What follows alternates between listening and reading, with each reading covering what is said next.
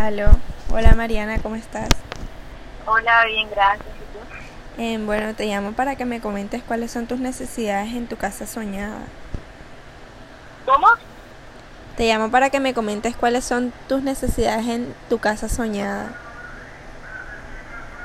Bueno, tener un espacio bastante grande donde pueda estudiar, permanecer cómoda, ya que ese es el lugar en, que, en el que mayor tiempo paso.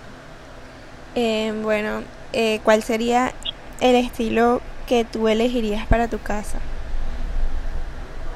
Eh, estilo retro, vintage. Bueno, este, teniendo en cuenta eh, las adversidades que pasaron durante esta cuarentena, esta situación, ¿qué sería lo que tú necesitarías para tu hogar?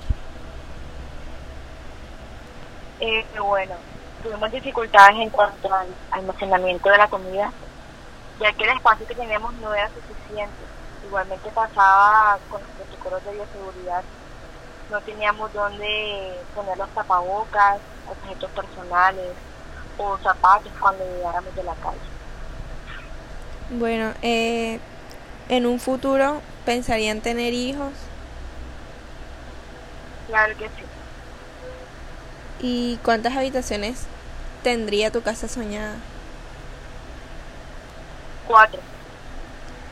Bueno, eh, bueno, muchas gracias.